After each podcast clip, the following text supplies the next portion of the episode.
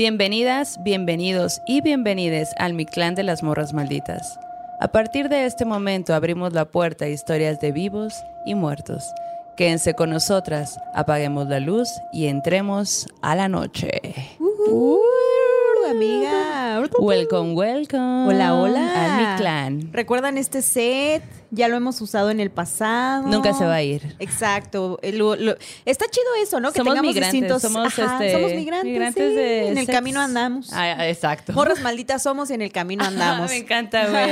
Me encanta eso. ¿Cómo has estado, amiga? ¿Me extrañabas o qué? Te extrañaba. Odio que tarde tanto en ser miércoles, la verdad. Güey, sí. Ustedes también odian eso, ¿verdad? Porque sí es horrible aguantar toda la semana. Y el miércoles ya siento que es como el día de, ay, ya por favor, ya casi se acaba, pero Sí. como que vamos empezando, pero ya casi se acaba. es como el día en el que necesitas la pócima para Exacto. continuar la semana, ¿no? Y con pócima. de pócimas. y con pócima. Quiero invocar al demonio. Ay, Diosito. Y a mi hermano para que me Diosita, mande más. Diosite. Sí, Hermano. invocamos al hermano. Hola, hermano, Hermano, de la mano. bacanora. Qué hermanos chidos, ¿no? Que te mandan alipuses acá.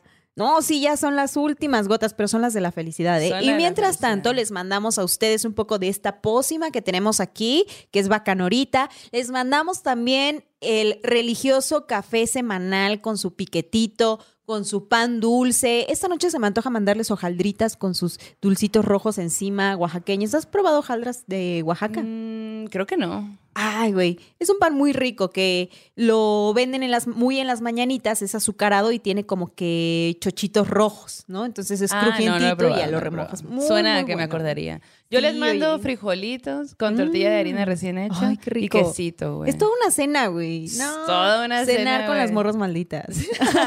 el miércoles. Exacto, Para que sientas menos pesado. Salud. Muy bien, amiga. Pues salud. Morrillas, fa- salud allá, donde sea que estén. Ah, oye, y yo antes de empezar con las historias, que además... ¡Ah! ¡Qué emoción! Cuéntanos ya todo, todo bueno, cuéntanos. ok, ok, ok.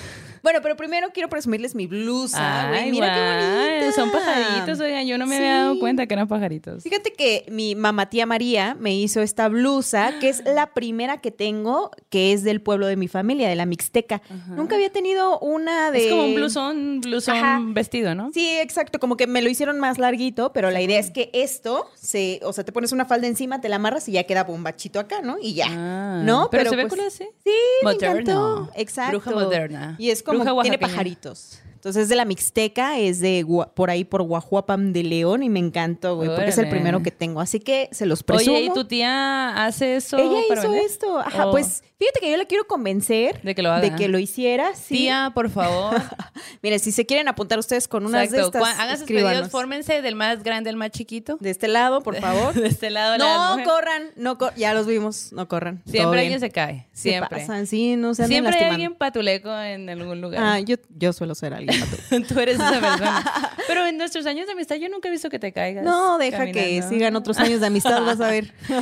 Bueno, y mira que te he visto en muchos estados. Exacto, sí. En el No es estado de Oaxaca tía. no me has visto. Sí, en el estado de Oaxaca no. No más ahí. Falta el estado de Oaxaca. Ya, Yanis, ¿cómo te haces de rogar? Yo quiero saber todo lo que ha pasado. Ok, bueno, pues chismes, chismes hay muchos. Como muchos saben, pues hace unos días salí, ay, perdón, terminé mi ciclo en el Universal, pero no mi ciclo como periodista aplausos, ni como aplausos. reportera. Es bueno terminar ciclos y Sí, empezar otros. muy bonito, la verdad voy a extrañar mucho el Universal y a mis compañeros sobre todo y quedaron como algunas cosas allí pendientes, algunas entrevistas que se habían hecho y que no habían salido y una de ¡Ya ellas dinos! fue con el Prayers, güey, con el Lea Farseyer, que es Rafael! Reyes en realidad. En alguna recomendación en capítulos ¿Qué? pasados ¿Cómo que se llama Rafael? se llama Rafael. Reyes, pero se hace llamar Lea Farseyer Farseyer, y él nos cuenta, eh, él me contó Ajá. por qué salió este nombre que con el que es llamado, ¿no? Desde hace ya Aquí un en rato. exclusiva. Exacto. Y pues la, la- la onda es que va a venir el próximo 18 de junio al Circo Volador acá en la Ciudad de México. Yo ya es la mi primera vez que viene a México, güey. Es la primera vez. Muchas expectativas, ¿no? Ajá. Va a estar muy bueno. Eh, lo que él nos contaba en entrevista, porque lo entrevisté para saber acerca de esta visita, es que él no podía venir a México porque no estaba legalizada su situación. Él es un vato que la neta ha pasado por un chingo de cosas, güey. O sea, me parece que tiene una estrella muy particular, ¿no? Porque me contaba en la entrevista que ustedes, les vamos a poner el link para que Sí, puedan sí. leer su historia, que neta está muy interesante, güey. Eh, a los 15 años él empezó a trabajar en un restaurante, bueno, a los 14, como lavaplatos y hacía cosas. Pero a ver, desde el inicio, él es mexa Ah. y se fue al otro lado. Él es de Michoacán, de Cotija, Michoacán. Ok. Cuando tenía cuatro años, sus papás se lo llevan a Estados Unidos y él ya crece en Estados Unidos, ¿no? Entonces, allá en Estados Unidos, cuando tiene 14 años, pues empieza a trabajar en un restaurante, ¿no? En un restaurante español. Pero dice que su jefe tuvo tanta confianza en él que era un vato, dice, muy joven que se dedicaba a hacer restaurantes, a hacerlos triunfar, los vendía y se iba a otro lugar y hacía restaurantes, los hacía triunfar, los vendía. Güey, ¿qué clase de trabajo Quiero buen pedo ese es eso? dinero, más bien. Deja tú el, sí. tra- el dinero que hay que tener para hacer ese, Exacto. esa chamba. Y dice que este jefe como que confiaba en él, ¿no? Y le enseñó cosas, ¿no? Dice, ya cuando tú llegas a cocinar la paella, que era el plato fuerte de ese restaurante, Sí. ya eras como el, El, chef, ¿no? Dice, yo a los 15 años ya era el chef, ¿no? Y entonces la yo modernicé la forma de hacer la paella, hacerla más eficiente para que no esperara tanto, tanto tiempo la Ah. bandita, ¿no? Cuando iban a comer paella. Y él dijo, ya voy a ser chef, me voy a empezar a tatuar. Ajá, exacto. Dijo, ya soy chef, no importa. me voy a tatuar. Nunca ¿no? voy a ver gente. Exacto.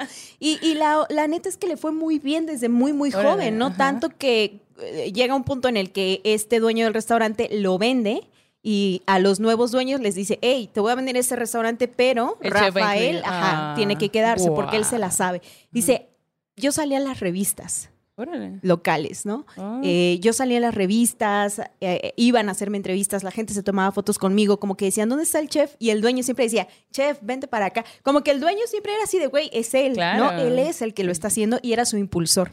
Cuando Ah, ven en el restaurante. Beso al chef, como dice la Vero. Exacto. Eh, el caso es que, ay, ¿estará el Armagedón por acá? Armagedón, hazte ¿Estás presente, allí? por favor. Ahí. Ah, Manifiéstate. manifiéstate. Manifiéstate. Toca tres veces. Ahorita toca, ¿no? Tic, tic, Olo. tic. Y llega, ¿no? Exacto, exacto. Y bueno, resulta que cuando llegan los nuevos dueños, no hace clic con los nuevos dueños, como que Sí. todo A los 15. a los 16 con Ay, tú ya, wow. ¿no? Entonces todo el trabajo que él había hecho pues se va a la basura, él ya no se entendía, habían contratado a otro chef que venía de la escuela, ¿no? Así como que se hizo todo un show, ¿no? Y él renuncia y va con su mamá y le dice, es que ya no aguanto, o sea, yo la verdad sí confiaba en este trabajo, pero pues ya no me gusta cómo me tratan. Y su mamá le saca una caja de zapatos y le dice, tenga, mijo, acá está el dinero que usted me dio todo este tiempo, ponga su propio restaurante o usted inviértalo. Y dice, güey, eran como 30 mil dólares o más Wow. que yo, de dinero que yo le había estado dando a mi mamá para que, pues, era lo que yo ganaba. Dice, yo ni siquiera tenía tiempo para gastarme dinero. 16, ¿en qué te pudiste haber Ajá. gastado, güey? Que, Exacto, ¿no? Entonces como que su mamá le guardó el dinero y fue así como puso su propio restaurante, Wow. que creo que está en San Diego, se llama Poques.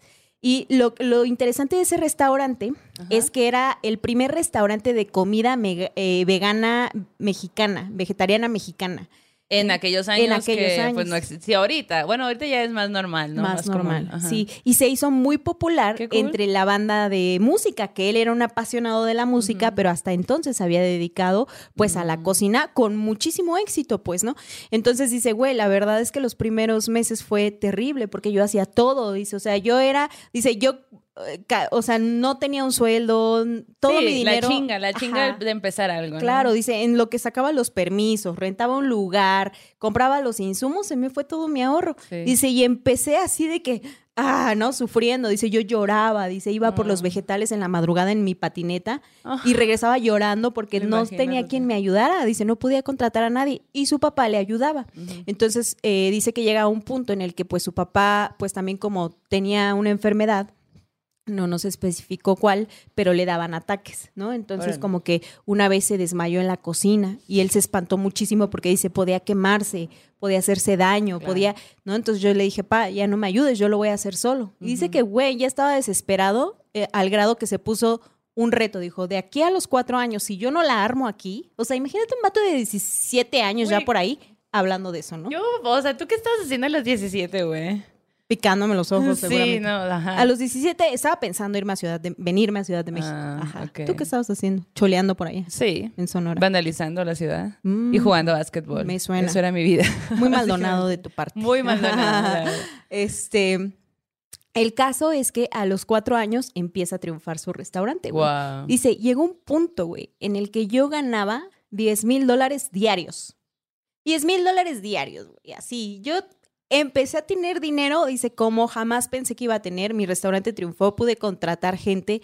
Le compré una casa a mi mamá, me compré una casa a mí. Ya tenía a su hija, eh, a su primera hija en ese tiempo. ¿Cuántos años tenía ya? Como 20. Eh, él a los 20, 21, pon tú, ¿no? Ajá. Eh, pero a su hija la tuvo como a los antes de las de los 17 o a los 17, Sí, ¿no? Ajá. El caso es que dice que pues ya para ese punto su papá había decaído mucho en su salud y es Mm. allí cuando empieza un proceso bien terrible de vida que él tiene que asumir y enfrentar, ¿no? Y bueno, eso es solo el contexto de Del. Rafael Reyes, Lea Farseyer, creador de Prayers, que nació como un dúo con Sí. eh, Dave Parley, que se separó este año del grupo. Pero bueno, es un dúo que abanderó el término del cholo got, ¿no? Ay, güey. Para- Increíble. Sí, güey. Los amamos. Aparte, no hay otra banda como ellos. No, güey. No, hablan del barrio, ¿no? Del ser cholo, pero De la también- cultura. Sí, claro, de esta mezcolanza, ¿no? Mexicano-americana en las Y sus calles. videos son súper bonitos también. Sus letras son, pues, muy góticas, depresivas. Góticas, sí. Pero la neta, es como para la gente de la Ciudad de México, es como ir a Londres. Es más, su música debería estar o ya estar en el Londres. O sea, como que ¿Quién sí sabe? la deben de poner quizá. O si no, pues deberían, Deberían. de ponerlos, ¿no? Para la gente que no conoce de qué estoy hablando, el Londres es un lugar pues como alternativo aquí en la Ciudad de México para la gente que, que le gusta la música mm, como más gótica, más... eh, eh, ¿Cuál es la otra palabra? Pues así. Pues. Más under, ajá, más under. Entonces la banda va... Darks. Ajá, va vestida de bien darks, van punquetos, van morras así como eh, vestidas de brujas o de vampiras. No, güey, es un espectáculo, es increíble. Hay dos DJs, la, la música es diferente Uh. eh, y todo es tétrico. Todo es como si entraras a una casa de brujas eh, a- em, embrujada o como que. Y luego hay, hay cuadros que te llaman la atención y de repente ves si se mueven. No, es un gran espectáculo. Es uno de mis lugares predilectos para salir. Si yo tengo ganas de salir a bailar, ese es mi lugar. Si usted va un día, puede que se encuentre a Mano Puede Maldita. ser, la verdad que sí. Y bueno, Ram, eh, ¿por qué les estamos contando todo esto? Bueno, pues porque en la entrevista, en algún punto, eh, Le sacaste la sopa. Claro, güey. La así sopa. como con las, los conductores de transportes y como sé que mucha bandita hace, pues le dije, oye, ¿a ti te ha pasado en algún punto algo sobrenatural? Y su respuesta fue, por supuesto, me han pasado muchas cosas. Yo crecí entre el misticismo y entre la magia. Para, es parte de mi vida. Y entonces nos contó dos historias que agradecemos mucho y atesoramos mucho porque le dije, oye, yo tengo este podcast, se llama Morras Malditas, me gustaría saber si puedo contar las historias.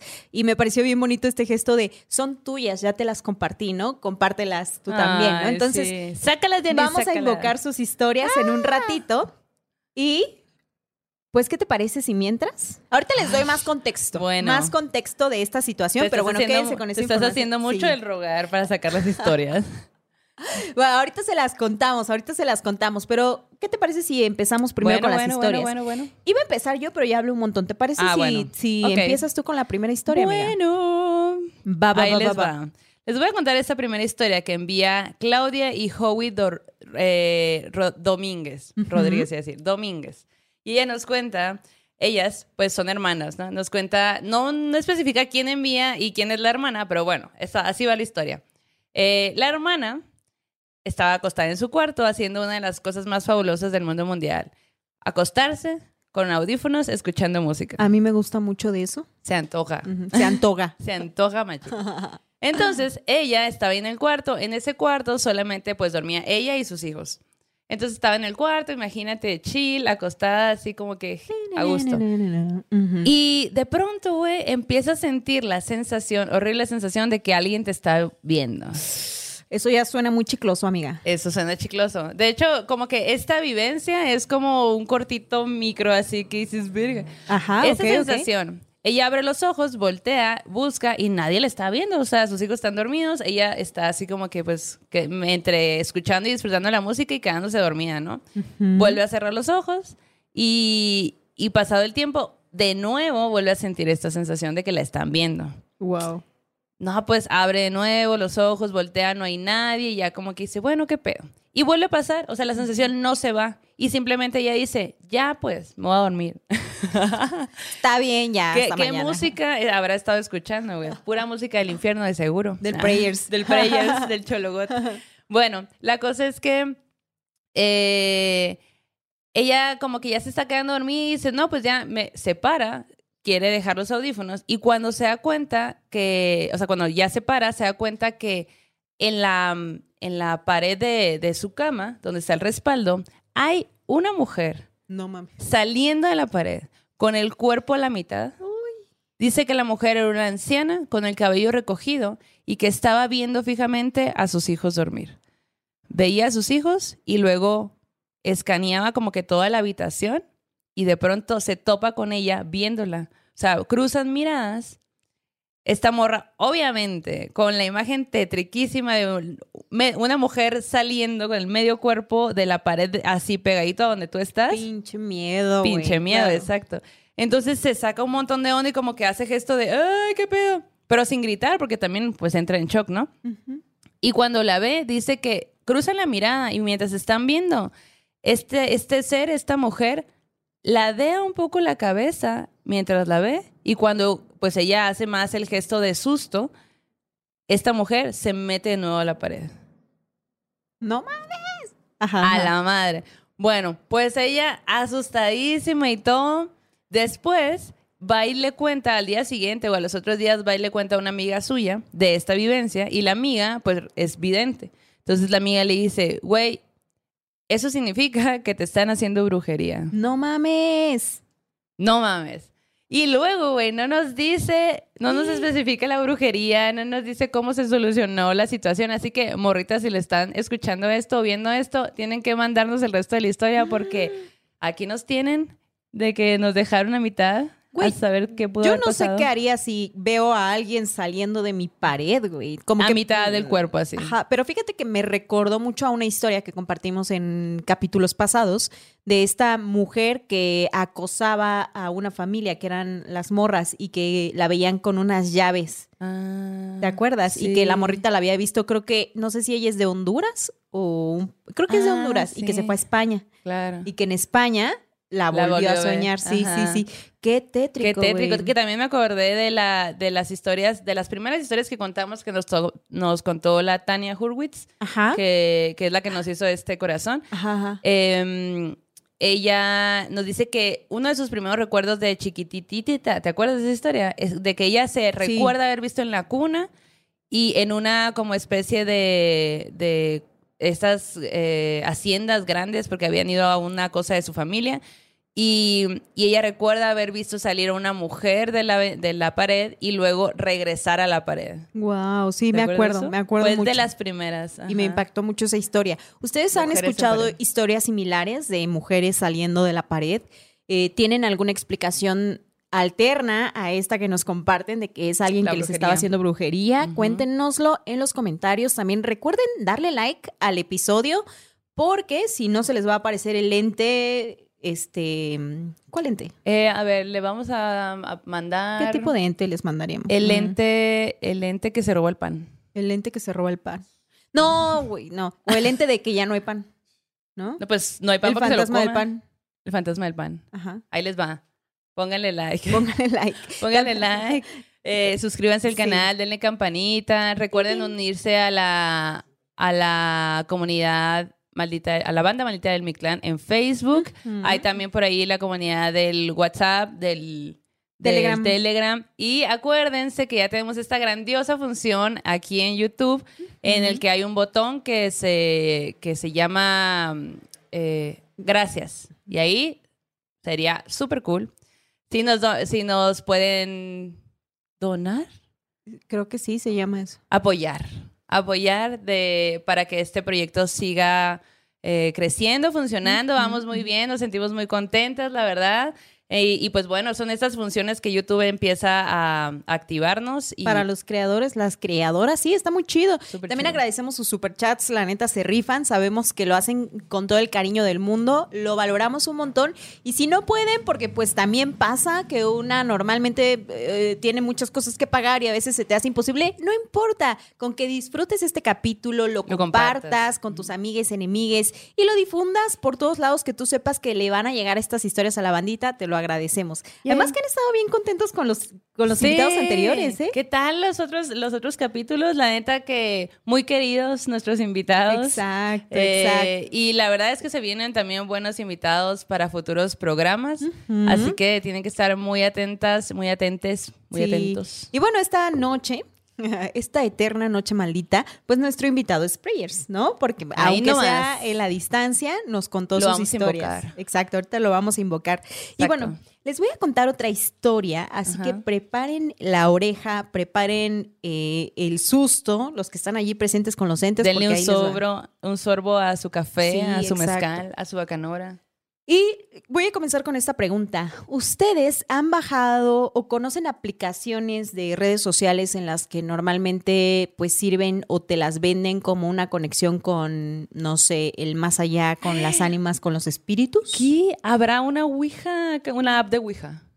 Puede ¿Habrá? ser, ¿eh? Pues no, jamás me había preguntado A eso. ver, búscale. A ver, Busca app de. Ouijas eh, o cosas de espíritus. A ver. No la voy a bajar, mamá, No, ¿eh? no. nomás la voy a buscar. Nada más va- estamos este, viendo a ver si hay aplicaciones de la Ouija.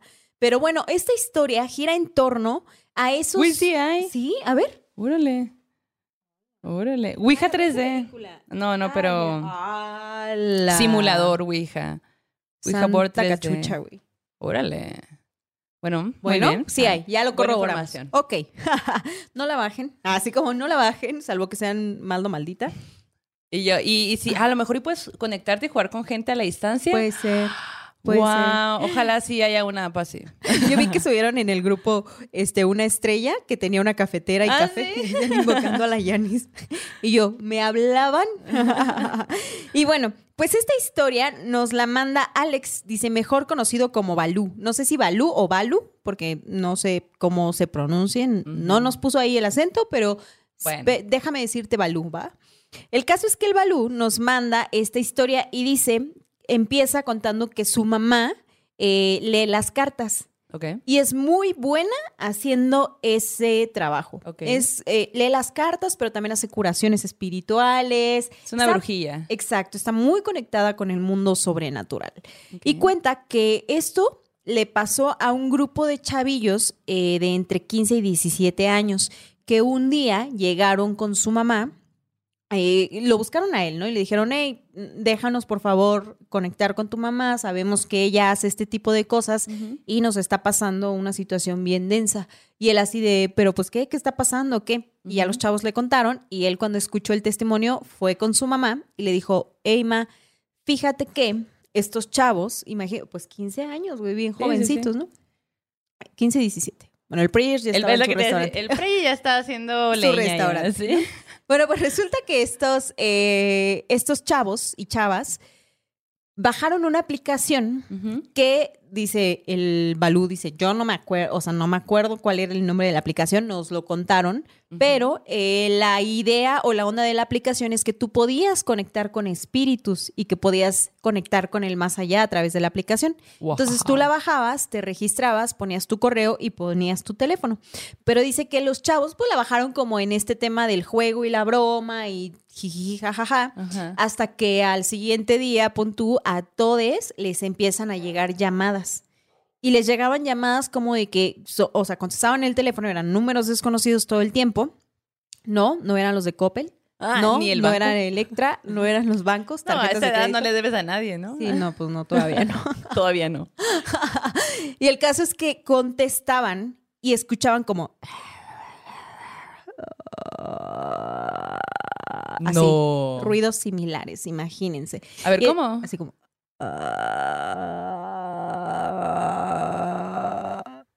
Imagínate. Me gustaría hacer efectos especiales. Estaría padre. Fantasmas en Sí. películas. Contrátame. Está bien, te contrataré. Este. Contraten. Contraten a si usted busca un efecto sobrenatural.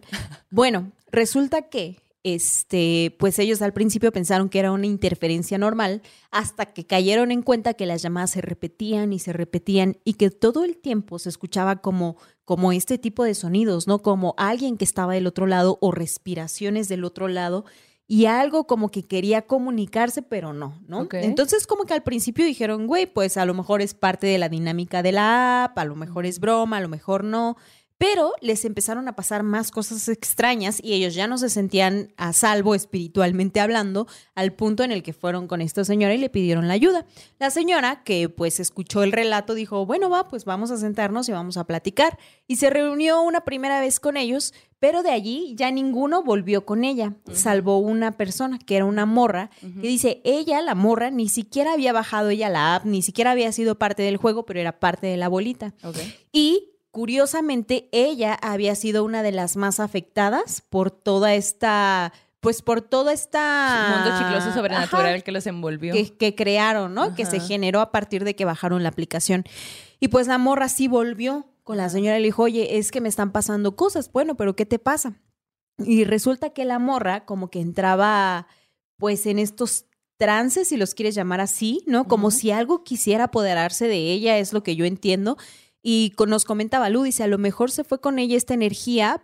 Ah, espérate. Ay, es que bueno. Uy, no. Ay, qué. Ok, bueno, pues la morra como les estaba contando, pues era como la, no sé si llamarlo débil espiritualmente, como él nos Vibraba más bajo. como que a lo mejor era más abierta a recibir ah, este tipo de energías, ¿no? Como que tenía una sensibilidad tan cabrona que estas energías se fueron sobre ella. Y pues resulta que entre los juegos de estos batillos con la app, pues que habían invocado a Lamia. Lamia. Ajá. Yo nunca había escuchado hablar de esta, pues, Mm, diabolicidad, si le podemos llamar así. Pero lo que él nos cuenta dice que es un eh, demonio de la cultura grecorromana y que principalmente, de acuerdo a lo que Balú nos cuenta, se lleva las almas de los niños después de haberles causado mucho daño. Oh. Imagínate, güey. Y esta morrita, la que volvió a ir con la señora, la única que siguió pues ese proceso, este, le empezaba a contar cosas, es que a mí me pasa eso, a mí me pasa el otro, y era como si algo le estuviera atormentando realmente, ¿no? Y dice que eh, un, una noche, ah, lo que, lo que empezó a hacer con la señora es que la señora le dijo, cuando te acuestes a dormir, pon siempre un vaso con agua junto a tu cama. ¿Quién nos dijo eso también? Eh, mm, bueno, varias personas nos han contado, pero alguien nos dijo, nunca se tomen el agua del... agua, ¿Quién nos dijo? Primero nos dijo como, pongan un vaso, duerman con un vaso de agua enseguida, pero nunca se lo tomen. ¿La Marcela puede ser? No. Eh, ¿Quién estuvo después de Marcela? Bueno, ya ustedes nos dirán. Pero alguien nos dijo, yo me acuerdo de eso. ¿Y lo que? ¿Y lo que? Yo lo recuerdo muy bien. bueno, el caso es que lo que hacía la mamá del Balú es que cuando la morra se iba a dormir, eh, a través del vaso con agua, la señora podía entrar como a sus sueños o a su oh, portal. Ajá. Entonces la señora, eh, como que su alma iba hacia donde estaba esta morra y trataba de limpiarla de eso que la estaba atormentando. Y resulta que una noche estaba hablando la señora con la niña antes de que la niña le contara a sus papás lo que estaba pasando, ¿no? Eh, que sí lo hizo. Los demás ya se fueron y ya no volvieron, ya no se supo qué pasó con los demás niños, ¿no? Pero un poquito antes de que la niña le contara a su mamá, una noche estaba hablando con la señora y la señora le dice, ok, acuéstate en tu cama, vamos a hacer como una, eh, pues, oración, ¿no? Como algo para que te purifique antes de dormir. Eh, y eh, habla con uno de tus hermanos, ¿no? Entonces la morrita tenía un hermano mayor y uno menor. Y le habla a su hermano menor y le dice, oye, necesito que me ayudes porque pues está pasando esto. Ya le contó un poco el contexto, ¿no? Este, y el hermano le dijo, sí, sí, sí, yo te ayudo. No era tan menor, ¿no? A lo mejor un año menos, un año más chiquito. Y entonces el, la morra está con el teléfono, empieza a hacer la oración y comienza como a moverse extraño, a hablar extraño. El hermano agarra el teléfono y le dice, señora, mi hermana está haciendo esto, esto y el otro, estoy bien asustado. Y entonces la señora le dice, oye, lo que tienes que hacer, le dio unas instrucciones, ¿no? Así como que tienes que orar a eso en lo que tú crees y haz este rezo, haz este rezo. Pero la morra estaba así como que poseída, güey, y que estaba hablando como en un idioma completamente extraño, acostada en su cama. Y el hermano menor le dice a la, a la señora, ¿sabe qué? Voy a hablarle a, mi hermano mayor. Llega el hermano mayor, súper espantado de lo que estaba viendo, porque pues, jamás había visto a su hermana, ¿no? De esa manera. hacen como que la Y sin saber limpia. nada, ¿no? El hermano. Exacto, Ajá. ¿no? Ahí como que medio le contó el hermano menor, el hermano mayor agarra el pedo y dice, ok, vamos a terminar de hacer esto, ya hablamos con papás, hacen como que la limpia y todo. Y pues, o sea, como que el hermano mayor tenía 20 años en ese momento, ¿no? Y dice, el hermano mayor jamás, o sea, estaba con la cara de, nunca había visto algo como esto, ¿no? Y más con mi hermanita, ¿no? Y bueno, ya le contaron a los papás, los papás apoyaron a la niña, ¿no? Le creyeron y siguieron como que la limpia, el proceso de limpia con esta señora, con la mamá del Balú, y pues que ya, o sea, como que ya no sabemos qué pasó al final de la historia, pero sí que pues fue la única que hizo algo al respecto, ¿no? Y la que no jugó, Y la que no jugó, ni ujú, siquiera. que estaba allí. ¡Wow! Qué denso, güey. ¿Quién quiere bajarla conmigo? No, Levante la mano. yo capaz que yo sin bajarla, yo así de, ay, Sí, te pega a ti, ¿no? No, así como, como el catarro. Y yo tan enojada de, "Mm, nunca me pasa nada.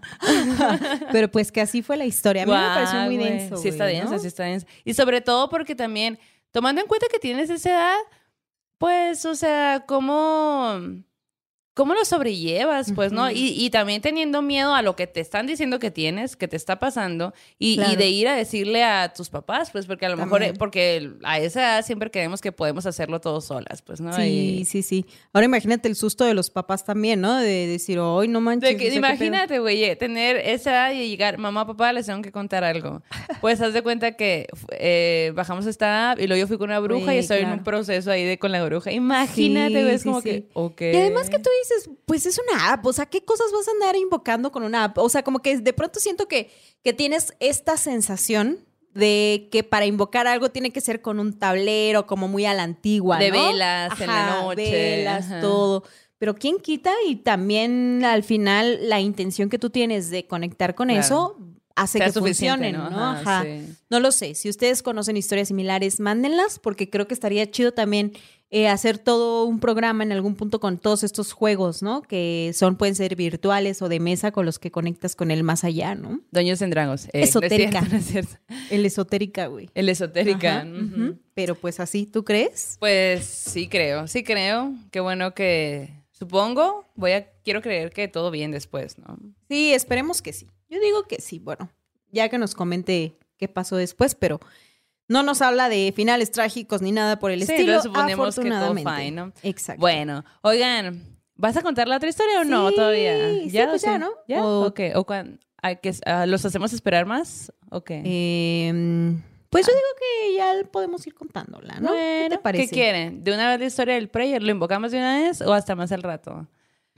Pongan sus comentarios. Bueno, si quieres, échate otra y ya Arre. la contamos. Mejor, Va, mejor, va, va, mejor, va, mejor. va, va, Va, va, va, va, va, Va, va. va, va, va, va, va, va, va. Ok, esta historia nos las envía Paola RG. Ujú. Y me da mucha risa porque dice, ¿qué onda, morras? Les quiero contar una historia. Este, esto pasó cuando yo era niña, esto pasó en Oaxaca. Y lo dice, no, no es cierto. Así Ah. que, no, no es cierto. Esto pasó en Monclova, Coahuila. Monclova. Monclova, perdón. Ujú. Coahuila. Pero me da mucha risa porque obviamente todo pasa en Oaxaca. Entonces, si tú hubieras dicho que esto pasó en Oaxaca, te creemos. Exacto. Y Coahuila, güey. No conozco Coahuila. ¿Tú sí? Eh, Torreón, Ah, sí. Con su aguacelis. Y Ah. sus lonches de adobada. qué rico. Sí, qué rico, güey. Manda, mándanos, además de tus historias. Ajá, exacto. Bueno, pues ella comienza diciendo que esto pasó, eh, que esa noche, de todo, de todo lo que les voy a contar, sucedió en una noche, ¿no? Y que ella tiene un recuerdo muy vivido de todo lo que sucedió esa noche, Ok. porque fue muy raro. Y ahí les va. Ella tenía alrededor de ocho años. Eh, una de las tías del papá había fallecido. Era una tía como que ella no había conocido ni nada, como que pues, bueno, falleció ya de grande, de anciana y todo. Entonces, sus papás le dijeron que ella y su hermana se iban a tener que ir a dormir a casa de la abuela, junto con sus primas, porque el, o sea, su papá, la mamá y su tío, junto con el abuelo, se iban a ir al rancho donde había fallecido la tía para, pues, para el velorio y todo esto. Entonces, eh, pues así, todo bien. Y dice que como si hubieras ni mandado a hacer, ese, ese día estaba cayendo un tormentón. Así, ¿no? Que todo Casual. casual. Una muerte, tormenta. Ir a dormir a casa de la abuela. Qué tétrico. Sí, así empiezan sí. las historias de terror. Exacto. Y así empieza esta. Entonces dice que ella junto con su hermanita y las primas se fueron a casa de la abuela, que lo bueno era que vivían cerca y pues no se habían mojado tanto. Ajá. Y ahí se iban a quedar a dormir las cuatro, ¿no? Y pues al final también de cierta forma está divertido porque pues vas con tus primas, Sí. casa de la abuela, puedes hacer un poquito de desmadre porque las abuelas así son, te dejan hacer cualquier cosa. Y siento que como niña no asumes o no te toca tanto la muerte como cuando ya Sí, eres adulta, sí, definitivamente. adulte, Ajá, como que siento que, que sí, lo percibes distinto, ¿no? No es el mismo sufrimiento. A lo mejor sí te impacta, pero si estás con tu bandita, te vas con ellos. Y... Se te olvida, aparte tenían ocho años, o sea, claro, se te distraes, pues, ¿no? Ella dice que cuando llegó a casa de la abuela, justo llegó y que sintió que algo estaba extraño, una sensación extraña, una vibe ahí como que, no sé, no le latió tanto, pero tienes ocho años, te distraes con cualquier cosa y ya, se le fue. Sí, sí. pero sí. que recuerda que cuando llegó había algo que le llamaba la atención de cierta forma. Y, eh, pero pues se puso a jugar con sus juguetes y con sus primas y ahí estuvieron un- un gran- una gran parte de la noche jugando. Hasta que la abuela les dice, vénganse a cenar. Y justo yo les, les mandé ahorita frijolitos con tortilla porque dice, no mames, mi abuelita nos hizo así que frijolitos con tortillas de harina recién hecha y Güey. quesito y cafecito. Y yo de que salivando. No manches. rico, Qué güey. delicia. Ah. Y tortillas de harina. Tortilla de harina recién hecha. Ah, Sí. extraño a mi mamá. Mm. Bueno. eh, el caso es que, eh, pues, están ahí comiendo, rico, a gusto y no sé qué. Y para esto, pues ya la abuela dijo, bueno, pues, o sea, vamos a ir preparando las, las camas, ¿no? Eh, pues cabe, ella menciona que pues los abuelos vivían, eh, digo más bien, dormían en cuartos separados, como una, estas actividades que no, no, no alcanzo a entender, pero así se usaba antes y pues bueno. ¿Los abuelos? Los abuelos, ajá, es como, no sé si sea una cultura muy del norte, porque entiendo que en el sur no sucede tanto aquí, tanto así, pero allá sí, mis abuelos también tenían cuartos separados. Y en Japón también aplican mucho esa, ¿no? ¿Sí? Como, ajá, que las parejas tienen sus cuartos separados. A veces cuando hay niños, Ajá. cuando bebés, ¿no? Las mamás duermen con los bebés y los papás en otra, en otra habitación. Y eso creo que un poco también como por la, no sé, la neta no sé, no, no lo tengo tan claro, pero como que los vatos se van a trabajar muy temprano, trabajan todo el día, regresan y las mamás, o sea, como que se encargan muchas veces de la labor del cuidado, ¿no? Entonces como que mamás descansando con los bebés y los hombres Bueno, eso en tendría otro un lado. sentido de... A lo mejor sí. Sí, en el Oye, norte- se mal ya. Sí, yo creo que más bien ya es de que me tienes bien harta ya, me voy a ir a mi Ajá, propio exacto. cuarto. No sé. Si ustedes conocen o tienen familia así, cuéntenos cuál es la razón. Seguramente Ajá. casi sí, estoy casi Ya- convencida de que sí, así es. Ya pues, pasó ¿no? el arte del empiernamiento. Sí, no, ya. De que quiero acostarme a mis anchas. Exacto. Bueno, el caso es que dormían pues separados y la abuela juntó como la en el cuarto del abuelo eh, juntó las camas para que las niñas grandes, o sea, ella y su prima mayor, pues estuvieran ahí acostados y las más chiquitas, o sea, la hermana y la otra prima, se, se durmieron con la abuela en el cuarto de la abuela. Ajá. Y pues ya todo bien, ¿no? Eh, ellas estaban ahí como que, ah, pues sí, pues lo que te quedas haciendo es que platicas un poquito y luego ya te quedas dormida, ¿no? Y para entonces dice que ella a esa edad tenía un problema con la vejiga. Entonces eh, solía pues hacerse pipí. Y en la madrugada se despierta porque tiene frío. Porque se le hecho pipí. sí. Ajá. Entonces se levanta como para, para despertar a la abuela y decirle que, ay, aquí me ayudas a cambiar las sábanas Sí, y eso, sí, ¿no? Pero cuando se levanta y, y voltea a la, a la cama, se da cuenta de que hay un señor en la cama. Eh, y, y dice, ah, es mi abuelo. Entonces sí volvieron, en la, o sea, sí volvieron en la madrugada. Y ella dice, yo era una niña muy consciente, tenía ocho años, pero era una niña muy consciente, que obviamente dije, pues, si tuvieron que manejar de nuevo en la madrugada, obviamente vienen bien cansados, ni al caso que los despierte, pues, ¿no? Y más al Claro. abuelo ya más grande y todo. Ok, Entonces ok. dice que pues ni pedo. Se volvió a acostar así toda mojada y se durmió. Y así pasó la noche. En la mañana la despierta la abuela, porque pues la abuela se da cuenta que está todo orinado. Sí, la sí. despierta de que, hey, vente, vamos a bañarte y a poner aquí la, la pues las la cobijas, abuelita. todo. ajá. Ajá. Y ella dice, no, no, abuela, me baño en mi casa. Dígale a, mi- a mis papás que vengan por mí. Y, y la abuela dice, no, pero pues, o sea, tus papás están en el rancho. Y de que ella le, le comentan, pero pues mi abuelo pasó la noche aquí con nosotros, ¿no? Y la abuela pues se queda como muy sorprendida y extrañada de ese comentario. Y dice, no, o sea, nadie ha venido, o sea, nadie ha vuelto, se quedaron allá. De hecho, no están aquí, no han regresado, ¿no?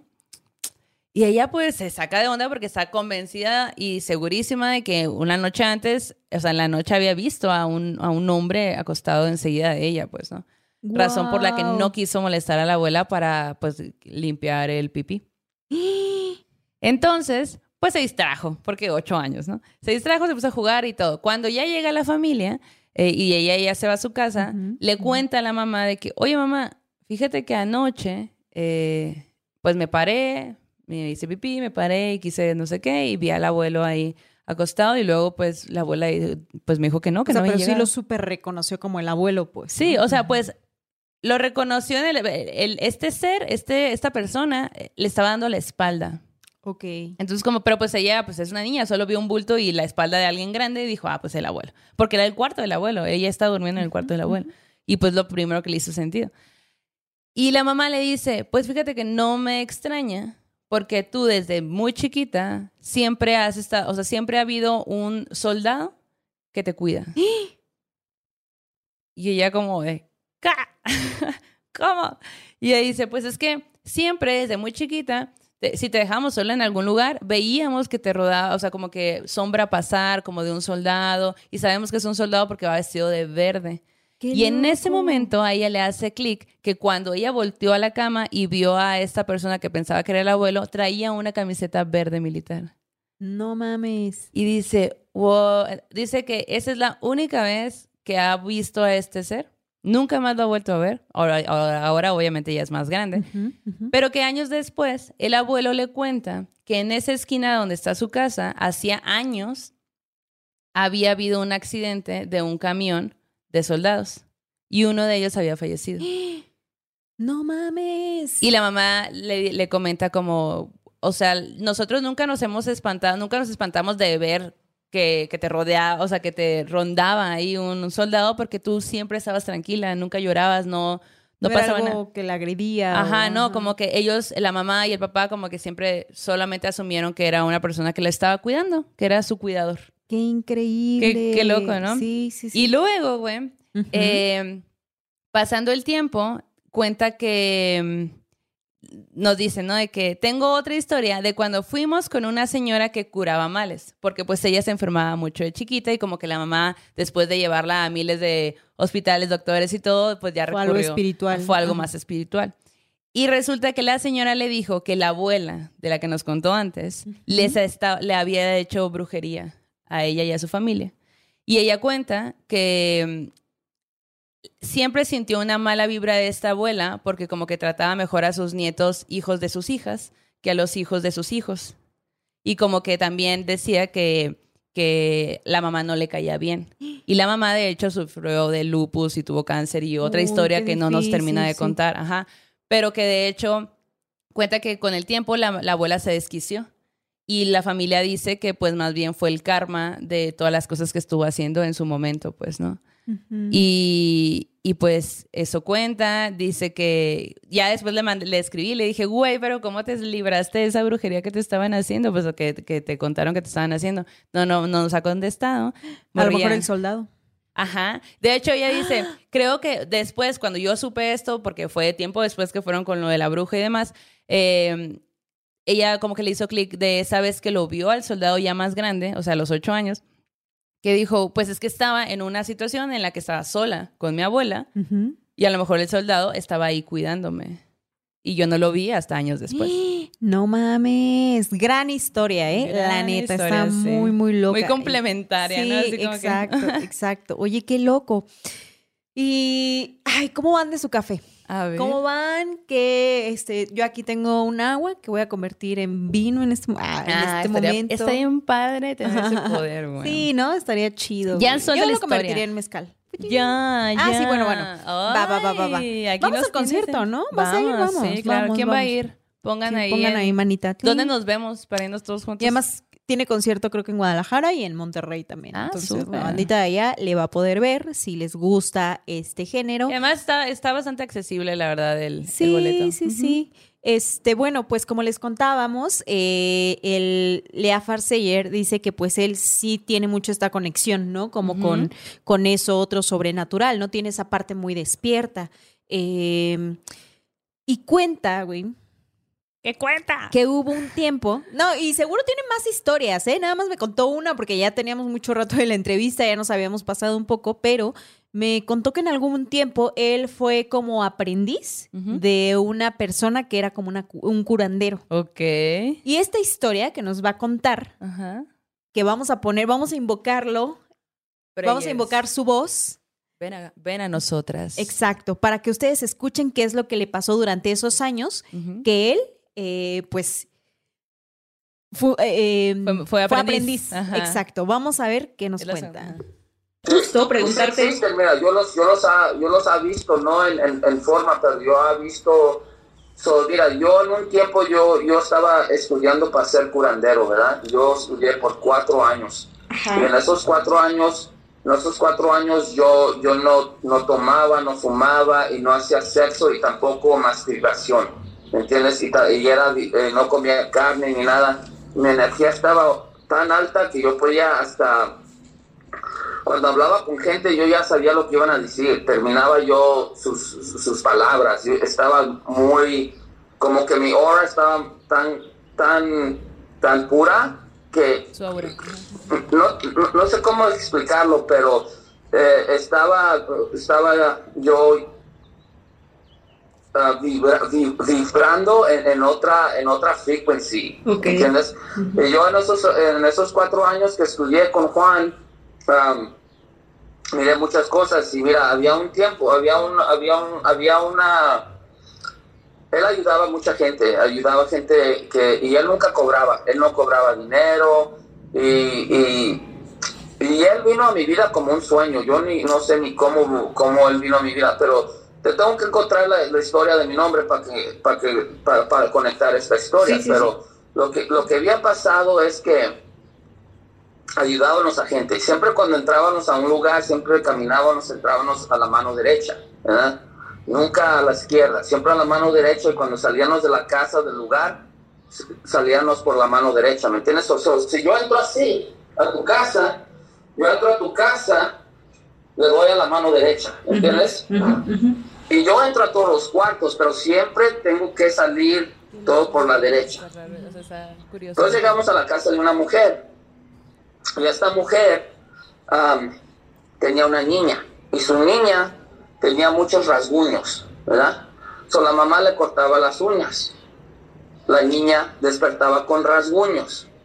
La mamá le ponía guantes. La niña despertaba con rasguños. La niña robaba cosas, joyas. Y la mamá le dice, oye, ¿por qué me estás robando las joyas? Las cosas. Las yo no soy mamá, es yo soy, pero los enanitos me dicen que si no les agarro estas cosas, las, ellos me lastiman. Uy, los enanitos. Y la mamá dice, ¿qué está pasando con mi niña? Entonces la, la, mamá estaba muy asustada porque ella ya estaba, la niña estaba yendo a la escuela con estos rasguños y la mamá pensaba, no, pues le van a hablar a la policía claro. y, y me van a quitar a mi niña. Eso allá en, en, donde vivías. En los, Estados, Unidos, sí. Porque aquí también en los Estados Unidos hay áreas que son como pueblitos, ¿me entiendes? Áreas lejanas. Ella vivía en una área así lejana donde era como pueblito. Entonces, en esos tiempos no habían teléfonos, pero Juan, mucha gente lo conocía, entonces alguien conectó a Juan con esta mujer y, Juan, me dice, oye, vamos a, vamos a ver a esta, a esta, a esta mujer tiene este programa con una niña. Y Juan creía en muchas cosas, cosas nacho, ¿verdad? Y yo estudiaba, pero también estaba, eh, no sé, no sé, escéptico, ¿verdad? Sí, sí. Entonces, esta fue la, casi la última vez donde ya dije, yo le dije a Juan, ya no puedo, yo no puedo porque tuve que, puso, entonces mira, vamos a esta casa, conocemos a la señora, la señora nos cuenta la historia, y Juan me dice, sí, la niña está diciendo toda la verdad esto es cierto. Y yo en mi cabeza, ok, here we go, ¿verdad? Me dice Juan, salimos, ¿no? Y me dice Juan, oye, Juan, oye, Rafa, mañana cuando vas a tu restaurante a agarrar los vegetales, quiero que me agarres unos vegetales verdes, pero que estén, que no tengan, que no, te, que no estén lastimados, que no tengan como, um, ¿cómo se dice? Que estén perfectos, ¿me entiendes? Frescos, agarré So le agarré una calabaza verde, uh, you know, un, chile California verde, uh, una, una lima y, le agarré, um, ¿qué más? No, no me acuerdo, un montón de cosas verdes, ¿verdad? vegetales verdes. Ah, ok. Entonces agarro yo estas cosas y me dice él, ok, uh, vamos, llévame a la casa de la mujer. Y vamos. Y le dice él a la mujer, mira, mañana quiero que pongas a tu niña a dormir cuando ves que el sol va bajando. Cuando veas el, sol que ya esté casi abajo, tu niña la pones a dormir y le pones esta bolsa de verduras aquí a su cabeza, ¿verdad? Y en la mañana, cuando despierta la niña, agarra esa bolsa, dale así a la bolsa, ciérrala y, y sácala y ponla donde no esté cerca la niña. Pero tienes que despertar antes que salga el sol. Ve para afuera y cuando ves al sol, apenitas, apenitas, es cuando lo haces. Ok, muy bien. Entonces yo ya me voy con Juan y le digo, oye, ¿qué, qué es eso? ¿Qué, Me dice bueno, pues mira, si algo pasa, si, si, si, si agarramos a los enanitos, esto va a pasar. Y si, y si, y, si las verduras están igual, entonces tengo que hacer algo más fuerte. Y luego yo, ok, muy bien. Entonces, el siguiente día vamos a, la casa de la señora, entramos a la cocina y, yo miro la bolsa de las verduras y está cerrada, pero ya tiene agua abajo de, de pudrir, de pudrir. ¿Me entiendes? Y, me dice, Rafael, agarra la bolsa, llévala para afuera y la vamos a enterrar. Y yo le oh, y yo en mi cabeza, what the fuck, ¿este es, un, ¿este es una broma? ¿Qué, es esto? Anda haciendo esto y la señora para hacerme pensar que estoy loco y que yo abro la, la bolsa y ahí están todas las verduras que yo compré, todo lo que yo compré está podrido. Podrido, dice.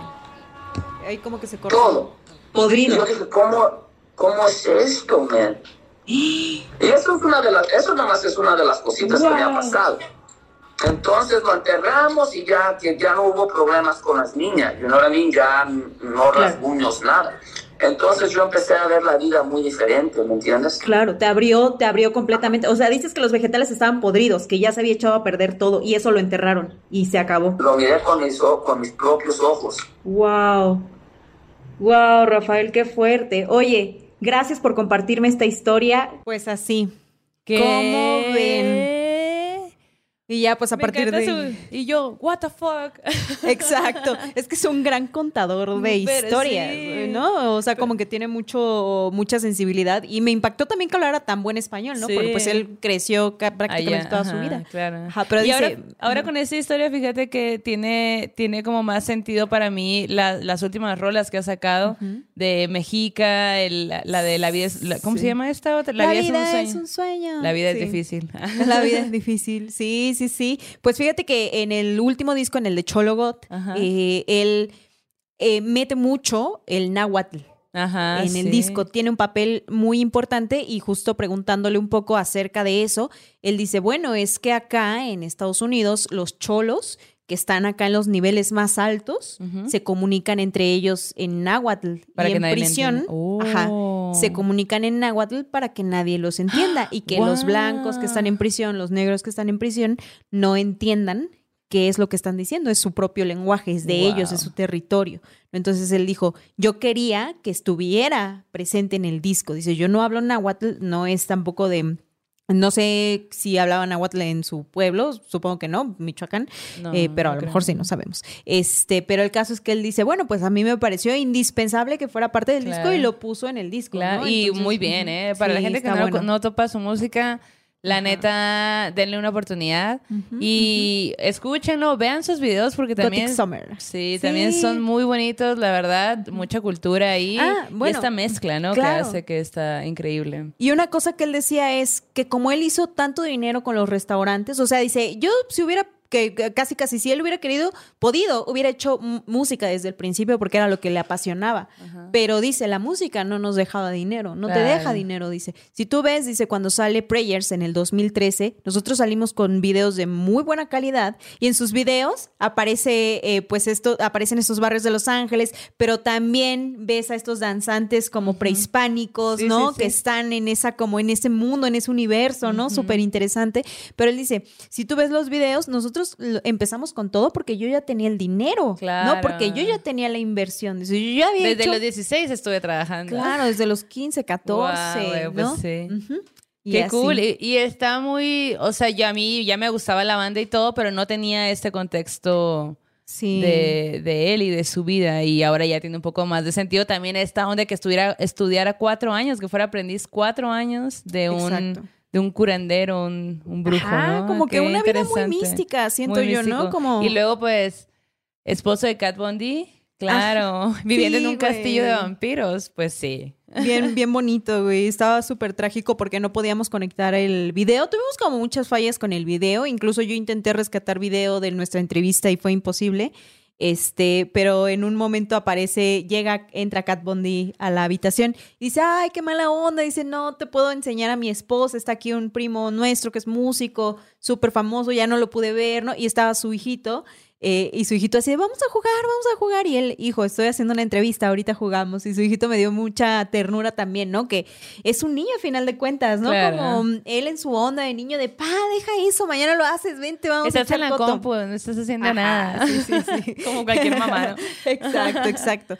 Oye, qué buena historia. Pues bueno, muy bien saber esa información de del Rafael. Ajá. y, y, de su historia de vida también y de todas sus enseñanzas y aprendizajes. ¿Y cómo es que vamos al, al terror en corto. Sí, y el sueño macabro también es de Prayers, ¿eh? así, que, así que váyanse a dar un otra Exacto, gracias por sus superchats, son eh, la onda, gracias por mandarlos, siempre nos mandan mensajes bonitos. O pidiéndonos un adiós Carlos, se los mandamos con mucho gusto, con adiós mucho a todos los Carlos. Y si usted está presente con los entes, pues póngalo acá en el chat, que siga allí, que siga allí escuchando estas morras malditas que cada semana les traemos los mejores sustos de la comarca. De la comarca del de la comarca que es el mundo. Ajá, exacto. Una comarca muy grande, por, por supuesto. Oye, pues bueno, en este terror en corto nos los manda Citlali Hernández. Y pues nos manda un audio, así que vamos a escucharla. Ahí les va. Bueno, esta es mi historia. Espero que sea lo más posible. La voy a redactar. A lo menos, quizá, ¿no? Este, mi padre no llegó del trabajo, ¿no? Hay días en los que se va y luego no regresa. Entonces, a mí me toca, digamos que, ir a dar agua a sus animales. Que en bicicleta me hago media hora, pero si voy lenta, pues una, una hora me he hecho media hora. Entonces, ese día, mi madre me dijo, oye, quédate a comer, ¿no? Y en eso digo, bueno, está bien. El punto es que terminé comiendo, terminé de, de, levantarme de la mesa como a las seis y se me había hecho bastante tarde. Entonces este, me agarré, tomé morral y, y me fui, ¿no? Entonces fui y saqué a mis vacas. Entonces en eso me acuerdo que también tengo que raspar mis tres magueyes para sacar el agua mil. Ay. Voy, lo hago y cuando menos acuerdo ya es de noche. Entonces salí con el sol y cuando menos acordé levanté la mirada y ya era de noche. No sabía qué hora, qué hora era, entonces me dije, bueno, hora de regresarme. Encerré mis vacas, cerré la puerta, listo. Entonces yo lo que, digamos que yo escuché a lo lejos cómo galopaba un caballo. Wow. Y eso es que me extrañó bastante porque el cuidador por lo regular va en camioneta y siempre va acompañado por perros. Entonces, esa vez ni los perros ladraron y el caballo se escuchaba galopando a lo lejos. Entonces me dije, bueno, se ha de haber traído su, su, su, yegua y ha de estar por allí. Entonces, este, yo, pues me voy caminando ¿no? con la bicicleta arrastras y en escucho cómo se acerca. Entonces, en eso cuando yo digo, pues deja el grito, ¿no? Buenas noches. Espero la respuesta y nadie me responde. O sea, yo como tipo de, ¿qué? y y la, realmente es algo que me extrañó, porque el Señor es como tipo de detenerse y saludarte y quedarte en el plático contigo, y esa vez no. Entonces yo, pues bueno, está bien, ¿no? Seguí y entonces escucho más cerca.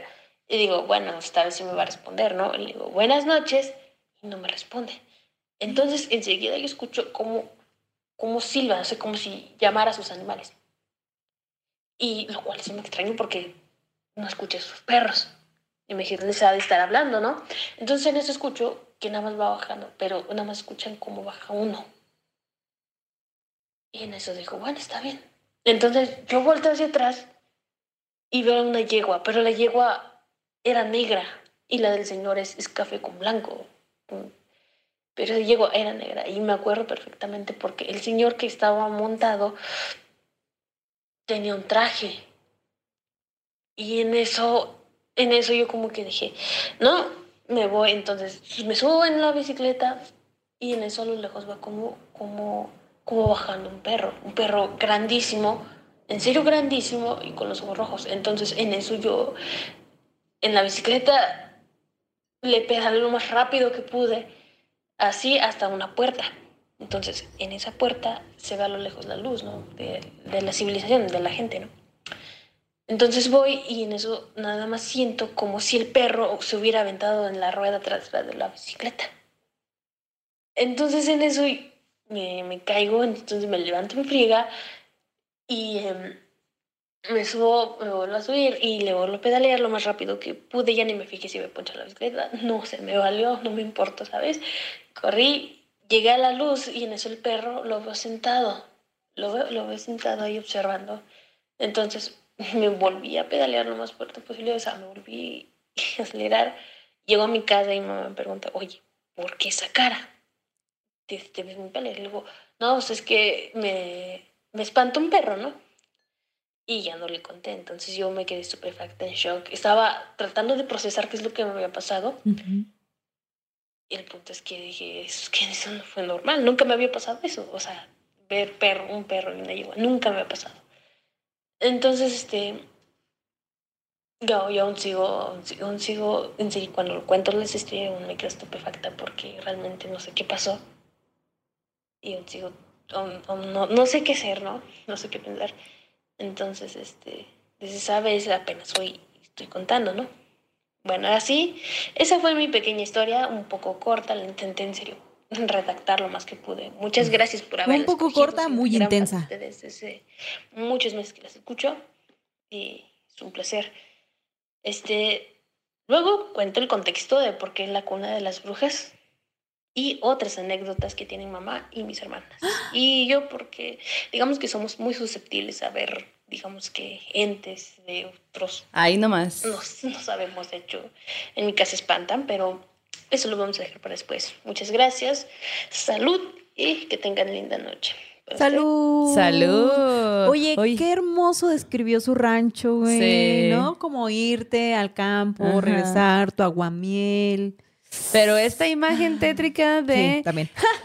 Ir pedaleando en la noche a toda la ciudad porque un perro gigante de ojos rojos te viene siguiendo. No. No manches, sí. No se me antoja.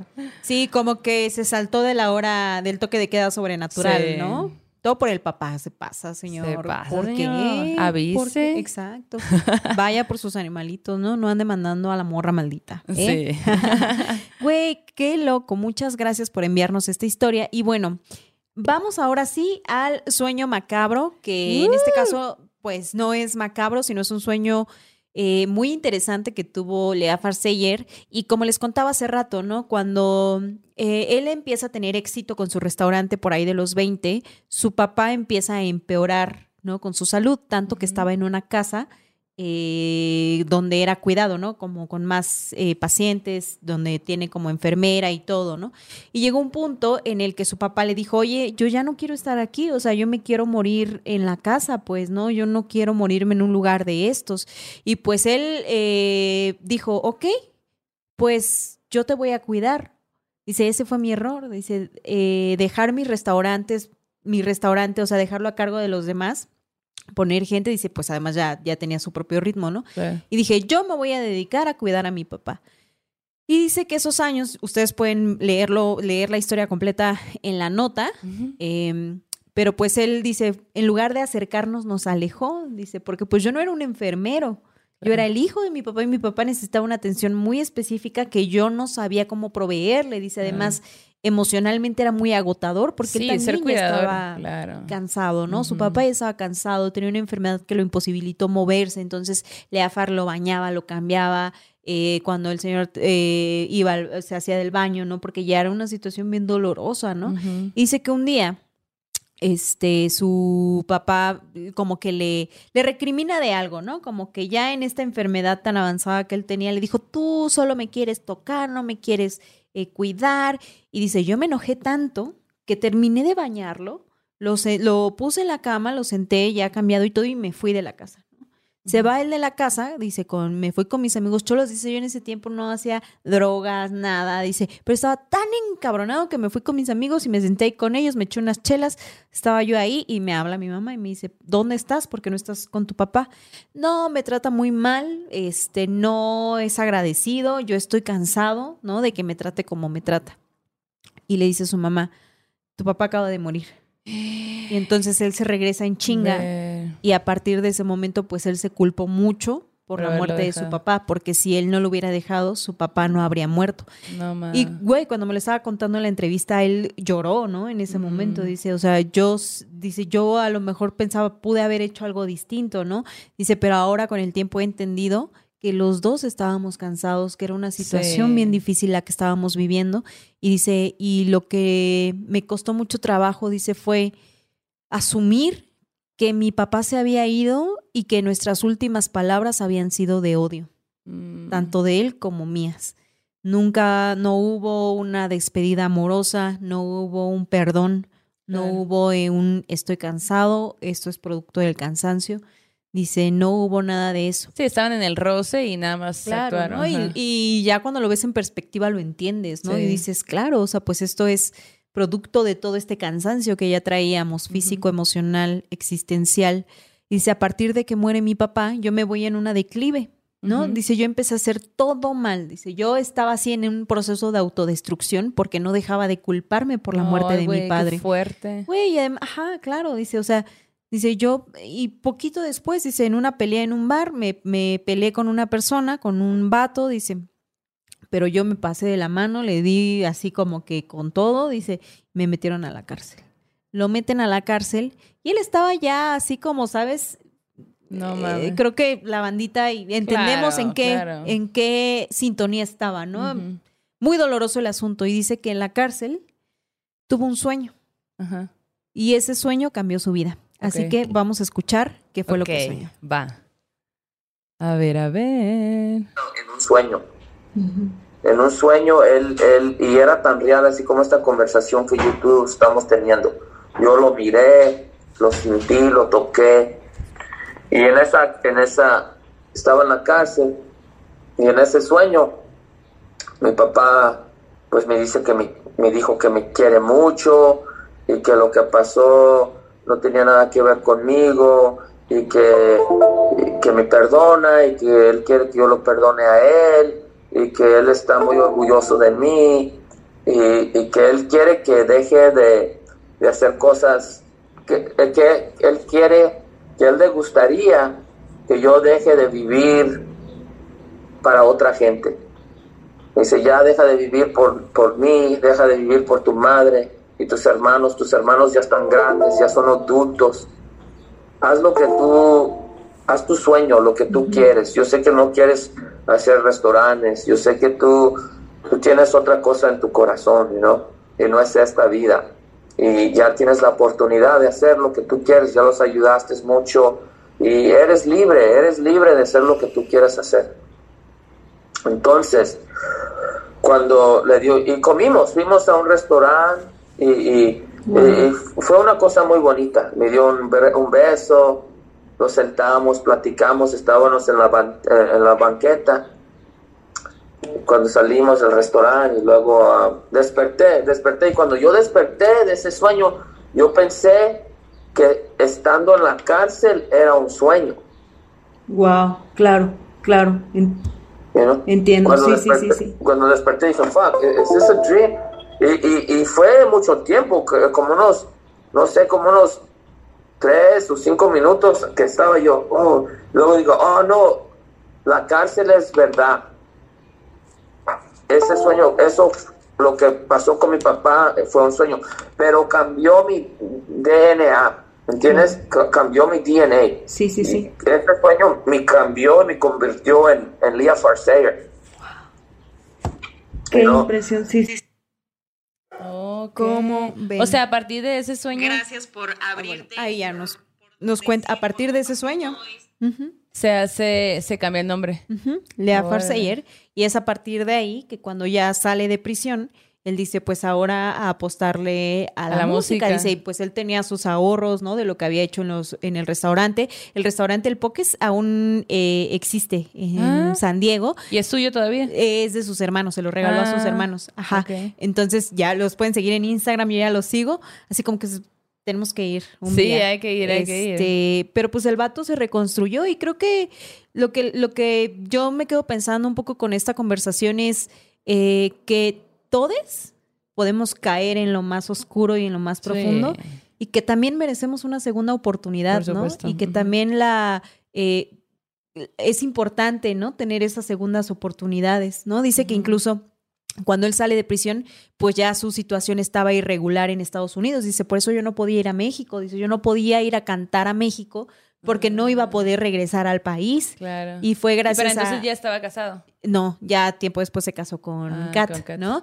De hecho, fue su aniversario de bodas hace unos días, vi ahí en ah. redes sociales, y fue Kat que cuando le dieron un reconocimiento en California, porque Kat Bondi tiene también sus raíces mexicanas, entonces cuando le dan un reconocimiento a Kat en, en California, el gobierno le dice, oye, Kat, gracias por todo lo que has hecho por la banda latina, por las morras latinas en representación. Es una tatuadora, es empresaria, sus labiales. Un día traemos un azul bien perro acá que era de. Ajá. Mi rimen es de ella, de hecho también. Uy, sí, se ve muy Kat Muy Kat la verdad. y todo, todo. La Kat es súper sí, Sus zapatos, todo. Sí, es una morra como muy cabrona, ¿no? Y fue Kat la que lo ayudó a legalizar su estatus, su situación allá en Estados Unidos. Y en cuanto solo se logró, lo primero que dijo el vato fue vámonos a México, güey, vámonos a México. Ah. Ajá, entonces es por eso que se va a dar este concierto. Él mm. dice, pues qué mal que no va a estar. Se va a poner perro, se va a poner perro porque es la primera vez. Exacto. Siento que le. Sí, sí, él decía como que no estaba, como que al final sí sentía mucho que no estuviera Parley. Y vean la nota para enterarse cómo está esa situación de la salida de Dave.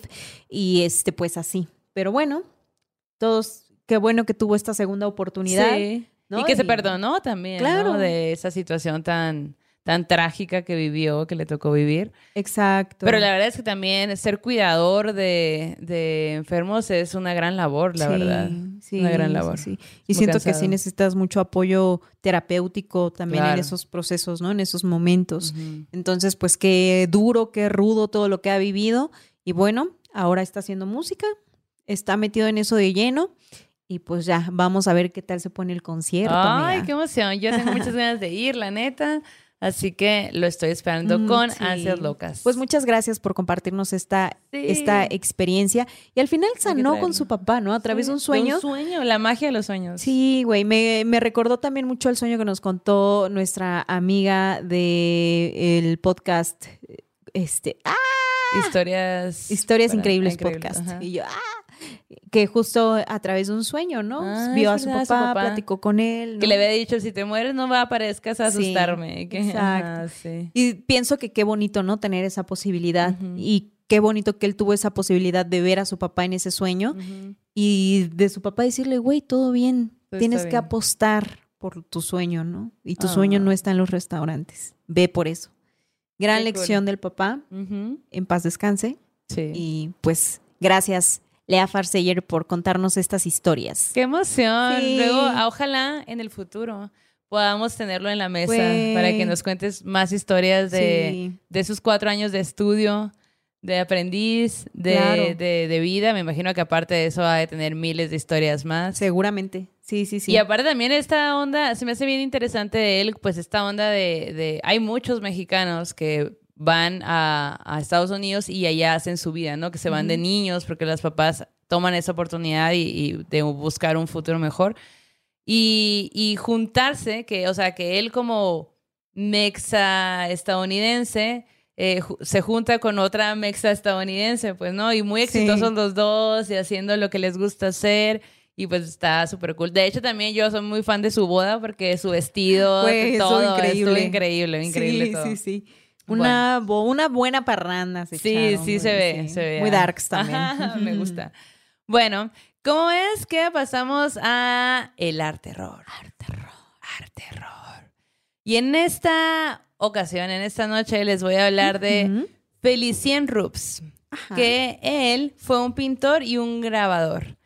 Y haz de cuenta que bien interesante su, su vida y su trabajo más bien también. Él nació en, en Bélgica en 1853. Eh, y haz de cuenta que estudió en la Universidad de Bruselas, eh, pues está esto de que era pintor y grabador, y logró su fama en París porque él hacía caricaturas. Pero dentro de, de, en ese inter, en 1864 conoció a Charles Baudelaire y se volvieron bien compitas. Este vato, pues un escritor eh, este, maldito. Maldito, súper maldito, ajá. Tan maldito que es una, varios de sus, de sus obras no fueron publicadas, estaban como vetadas en Francia. Entonces, para poder ser publicadas, él se fue a Bélgica a publicar ahí, pues, ¿no? Eh, porque ahí no había, no había tanto rollo. Y ahí se topa con, con Felicien y, y él le dice, oye, pues, o sea, súper chilo lo que haces tú, déjame ilustrar tu, tu, cotorreo. tu cotorreo, tu business. Y, y, le, y pues claro, hacen mancuerna. De hecho, varias de las ilustraciones de, de, de, Charles Baudelaire son de él, de los libros de, ajá, son de él. Y pues si te juntas con uno, conoces a un montón, Exacto. Entonces, así... Dios los hace y ellos se juntan. Exacto. Entonces, eh, él empezó a conocer a un montón de otros escritores, poetas y así, y empezó a hacer obra para ellos, para, para ilustrar algún poema o, o, ilustrar la portada de un libro o hacer así como partes de interiores de los libros y, y se empieza a ser muy famoso y muy conocido. Eh, todas sus colaboraciones con, con él eh, hacen que, que, pues también quiera irse a, a, París, a Francia. Y ahí es donde despega totalmente, porque ahí estaba la cuna de toda la gente que está escribiendo y haciendo arte. Ok. Y debido a que se juntaba con estos personajes, eh, todos sus, todas sus ilustraciones, toda su obra, básicamente habla o, o tiene mucho que ver con, con el sexo, escenas de muerte, eh, imágenes satánicas. Wow. Como que esa es su, su onda, pues, ¿no? Le gusta ese tipo de los tonos como grises, esos ambientes tétricos que te dan esta melancolía, ¿no? Tú ves su, su obra y dices, aquí, aquí está pasando algo, o sea. Claro. Está pasando algo en la obra y está pasando algo con el artista que está decidiendo pintar esto. Y, pues que también obviamente muchas cosas están basadas en, los textos y, que, de los que estaba haciendo, ¿no?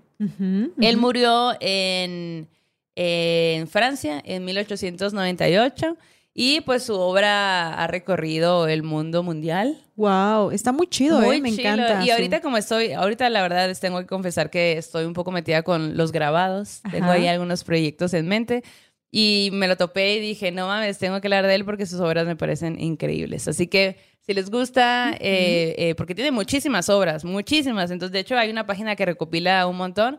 Vayan, busquen su trabajo, un poco de su vida y de su filosofía también de vida y, nos cuentan qué opinan de, de, su arte. Oye, y pues hemos llegado ya casi al final de este programa, pero antes de irnos, obviamente tenemos que hacerles una recomendación que da miedo para este fin de semana. Y ¿te acuerdas, amiga, que en el programa con Carlos Meléndez, el cineasta, Carlos nos decía que muchas veces las personas utilizaban al diablo o a estas figuras para justificar actos atroces, ellos, sí, ¿no? Como, ajá, como para hacer ellos cosas. Pues en esta recomendación que da miedo, quiero hablarles de una serie de cuatro capítulos que está en Netflix, que se llama Night Stalker. ¿Te suena algo? ¿Te, te dice algo? Pues, o sea, como esta mm. sensación de que te están viendo El producer, que es el Roberto, que por cierto. Volvió dejó, su isla. Sí, dejó trabajando en la isla, ahorita está aquí. Vino de unas vacaciones que para ver a una morra dijo, bueno, quién sabe. Sí, tiene cara de que vino a ver una morra. Ajá, pero bueno, al Roberto dice que sí, ¿no? Pero ¿qué me decías, amiga? ¿Qué, pues esa sensación que, que, nos contaban en la historia como que de que te están viendo y que volteas y no hay nadie y que resulta que sí, qué miedo. De que estás en peligro, ¿no? Pues este es el nombre de Night Stalker. El nombre de uno de los asesinos seriales más cabrones de los ochentas en Estados Unidos, especialmente en Los Ángeles, en California. Su nombre, eh, Richard Ramírez. Él tuvo una vida muy trágica desde muy joven, fue abusado en todas las formas posibles, en todas las formas imaginables, tuvo una infancia muy trágica y cuando creció, cuando se convirtió en adulto, comenzó a hacer, a realizar una serie de asesinatos muy atroces, que eran como muy violentos, ¿no? Eh, un día mataba a alguien que era menor de edad cometía abusos sexuales contra estas personas y al día siguiente cometía los mismos actos pero en personas mayores de edad. ¿Por? Ahí te va. Ahí te va. el documental de Netflix nos muestra a través de estos cuatro episodios los testimonios de los policías que estuvieron a cargo de esta investigación en los 80, güey. Y tú puedes ver imágenes de los noticieros de esa época, de qué es lo que estaba pasando y cómo comenzaron a conectar los homicidios que estaban ocurriendo por cosas como muy sutiles, porque al parecer este hombre pues no tenía como un patrón al principio, ¿no? O sea, como que cómo conectas. o sea, había escenas diferentes, no había como. ¿En qué años? Algo como en los 80, fue en el 85, por ahí en el 84, 85. Ay, güey, qué pedo. Entonces, pues los policías, Frank Salerno, que era como una celebridad porque a él ya le había tocado hacer investigaciones de este, de, personajes con una característica como la de ajá, Richard, en, en, su, en California, y Gil Carrillo, que era un joven policía que estaba apenas como que en sus años, en sus primeros años dentro de la institución, un vato de origen mexicano también, ¿no? Y ellos dos nos cuentan la crónica de cómo fue conectar los cabos y dar con este personaje que además generó toda una serie de histeria y terror en California, pues güey, ¿no? O sea, porque pues la gente decía, yo, ¿por qué voy a cerrar mi puerta si yo estoy durmiendo en la noche o mi ventana, ¿no? Y este personaje entraba por esas ventanas que se dejaban abiertas, por los patios que se dejaban abiertos. Cosas que en México nunca pasaron, ¿no? Asesinaba a las personas, ¿no? De una forma brutal, cruel, terrible, ¿no? Entonces aquí estamos hablando de otro tipo de terror y de cómo mm. también, o sea, te das cuenta de cómo funcionaban las autoridades en ese tiempo, cómo cuando estaban a punto de perseguirlo, algo salía mal, ¿sabes? Como que algo que ni siquiera ah, en algún punto dices, ¿cómo es que eso pudo, o sea, ¿Cómo es que eso pudo haber salido malo y no lo encontraron o no lo atraparon? ¿no? Y, le dio oportunidad de matar más gente. Claro, ¿no? y entonces, ajá, entonces los policías te cuentan cómo esa situación también afectó sus vidas, ¿no? Pues con sus hijos, con sus parejas, ¿no? Y cómo fue que descubrieron quién era. Eh, este personaje, si ustedes lo googlean, les va a aparecer luego, luego en internet, porque además cuando descubren quién es, se vuelve una celebridad cuando estaba en el juicio. Y resultó que hasta tenía fans. Ah, ya sé quién es. que hasta tenía fans. Entonces, pues esta persona en algún momento llegó a decir, es que eh, eh, yo amo a Satán, Satán, y, y tenía en la mano una, ¿cómo se? Un pentagrama, ¿no? Entonces tatuado. Ajá. Entonces, pues fue un tema bien ajá, bien interesante desde muchos aspectos, ¿no? Como de pronto decías, ¿cómo es posible que una persona que hizo tanto daño tenga fans? Y de pronto también tienes testimonios de, de, sobrevivientes de él, ¿no? Porque no mataba a todas las personas, algunas las dejaba vivas, ¿no? Entonces como que atan todos, los, atan todos los, los cabos, ¿no? Y pues se van a enterar de cómo ocurrió esta persecución de uno de los asesinos seriales pues más recordados allá en California. Oye, ay no, qué tétrico. Siento que ya la vi, pero no me acuerdo. Ve a verla. La voy a volver a ver. Cuatro capítulos, no tiene pierde, está muy bueno. Lloras en algún momento, te emputas en algún momento, ¿no? Y también vas a ver cómo la bandita fue la que ayudó en su captura. Pues es que ya te hartas, ¿no? De tener miedo. Pero, güey, estaba muy cabrón porque no daban con él. O sea, lo único que tenían era una huella de zapato. Una Ah, huella de sí, zapato sí. fue la clave. Ajá, ok, ¿No? no, pero luego ves cómo se metían el pie. No, no, no, está cabrón. Está muy interesante. Me lo recomendaron y lo, lo- la verdad es que estuvo muy, muy cabrón De verlo. esos que voy a ver uno y te avientas todo. y ya no, puedes, exacto, exacto. Yo así, de hecho, me fui a comer y estaba viéndolo. Yo así, "Ah, quiero saber más, quiero saber más. Si ya lo vieron, ¿qué piensan? Eh, si no lo han visto, pues ya tienen un plan Oye, perfecto para Se este me hace loco esta onda de, de, de Estados Unidos, de los, sí, pues de allá, de que puedan, por durante un chingo de años, te dejaban la puerta abierta y todo, ¿no? Que era lo que tú Sí. contabas en, que, en En Oaxaca. Sí, o sea, como que se me hace que es algo que en México, bueno, Oaxaca, pues ahí pasaba, quizá en algunos lugares sí, pero como en las ciudades grandes, Claro. no sé si en algún momento haya existido esa posibilidad de, ay, vamos a dejar todo abierto mientras dormimos, no pasa nada. Exacto.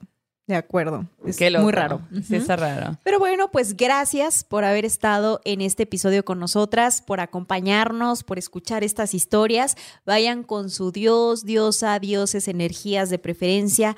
Que este aquelarre se ha terminado. Hasta la próxima. Escuchen prayers. ¿Estás listo para convertir tus mejores ideas en un negocio en línea exitoso? Te presentamos Shopify. Tal vez no lo sabías, pero nuestro podcast More Than Mamis es un negocio y lo empezamos por supuesto para desahogarnos y hablar sobre la maternidad, no para convertirnos en expertas de ventas y del e-commerce. Así que sí, necesitábamos ayuda para vender nuestro merch y poner en marcha nuestra tienda. ¿Y cómo suena con Shopify?